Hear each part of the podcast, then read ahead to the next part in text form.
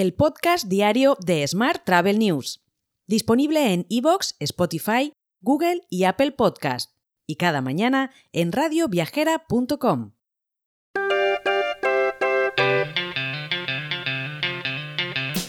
Saludos y bienvenidos, bienvenidas un día más al podcast de Smart Travel News, edición 1216 del lunes 3 de julio de 2023. Hoy es el Día Internacional Libre de Bolsas de Plástico. Vamos con la actualidad del día. La facturación del comercio electrónico en España aumentó en el cuarto trimestre del año pasado un 16,2% interanual hasta alcanzar los 19.650 millones de euros. Son datos del último eh, informe de comercio electrónico disponibles en el portal CNMC Data. Los sectores de actividad con mayores ingresos fueron, una vez más, las agencias de viaje y los operadores turísticos, con el 7% de la facturación total.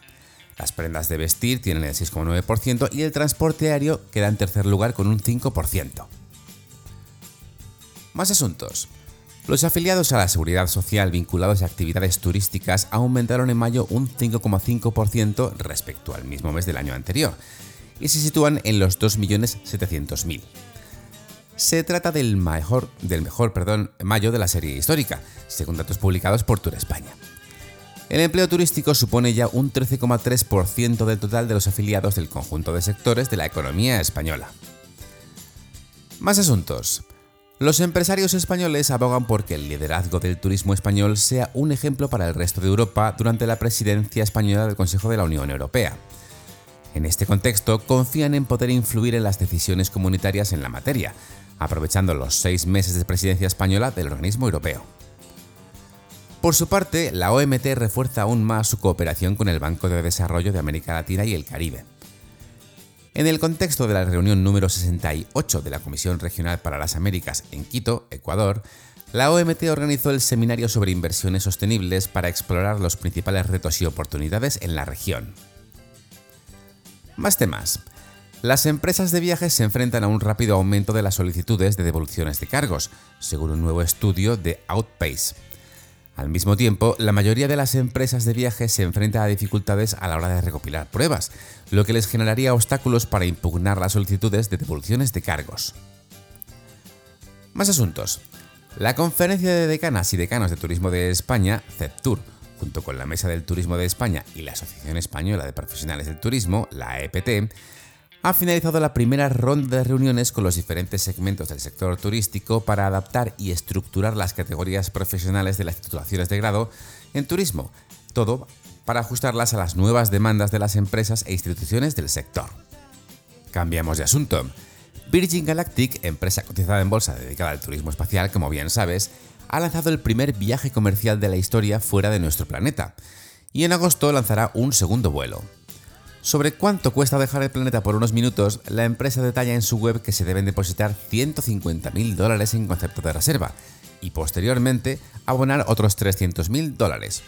Poca cosa. Hoy también te cuento que Azores Airlines ampliará las conexiones aéreas directas entre Ponta Delgada y Barcelona todo el año a partir de octubre del 2023, concretamente desde el 4 de octubre.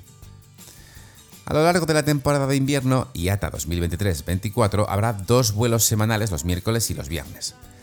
Actualmente la aerolínea opera tres vuelos a la semana en verano, con salida los miércoles, viernes y domingos.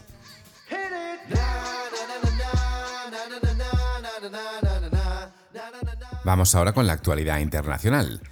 Agoda está introduciendo un plan de distribución mayorista que ofrecerá a los hoteles más control sobre las tarifas y los parámetros de distribución.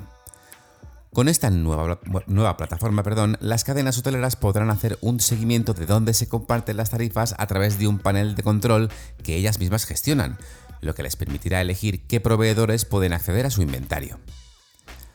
Más temas. El aeropuerto londinense de Heathrow ha nombrado al jefe de aeropuerto de Copenhague, Thomas Woodby, como su próximo director ejecutivo.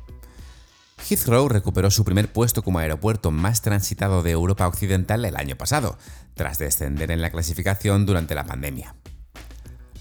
Hoy también te cuento que Trip.com pretende hacer frente al descenso de la población y al envejecimiento demográfico de China, ofreciendo incentivos en metálico a los empleados para que tengan hijos. De esta manera, la empresa ha introducido un programa de subvenciones para guarderías para sus empleados.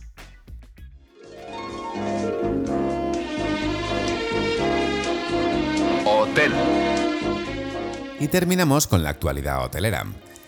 El Consejo de NH vende todas sus acciones a Minor y designa tres nuevos independientes. Concretamente, Miriam González Amezqueta, Tomás López Fenerbrand y María Seguimón de Manzanos, que sustituirán a Alfredo Fernández Agras, Fernando Lacadena y José María Cantero. Más asuntos.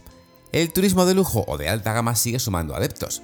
En un contexto de inflación en el que las dudas del sector turístico residen en si el nivel de viajeros se seguirá manteniendo, al turismo de alto impacto se le dedican el 80% de sus aperturas, mientras que el número de viajeros de alta gama en España ha crecido un 20% desde 2015. Más asuntos. Marinador, ciudad de vacaciones, apuesta por la tecnología de Hotelverse con el objetivo de ofrecer una mejor experiencia a sus clientes y fomentar el volumen de reservas realizadas a través de su propia web. Para ello, Hotelverse ha construido una réplica digital del Hotel Grand Duque 4 estrellas que los huéspedes pueden ahora recorrer y conocer al detalle durante el proceso de reserva. Por último te cuento que Asotel se ha reunido con el comisionado especial del Gobierno de España para la reconstrucción de La Palma.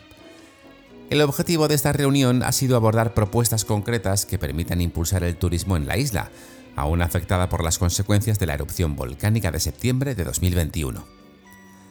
Te dejo con esta noticia. Mañana, por supuesto, más actualidad turística.